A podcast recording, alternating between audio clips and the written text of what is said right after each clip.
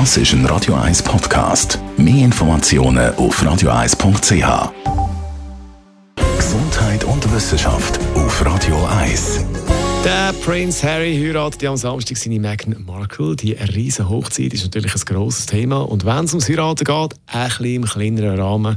Also ganz allgemein. Da gibt es eine neue Umfrage und da ist herausgekommen, jeder fünfte Single möchte am liebsten noch in diesem Jahr heiraten.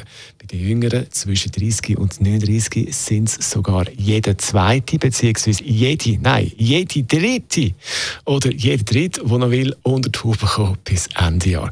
Das ist das Resultat von einer Umfrage vom Online-Dating-Portal Parship. Also die Umfrage ist ja schön und recht, aber ob das wirklich eine gute Idee ist, wenn man jetzt noch Single ist und bis Ende Jahr will heiraten, dann ist man dann maximal ein halbes Jahr zusammen und will schon heiraten. Ob es eine gute Idee ist, I don't know.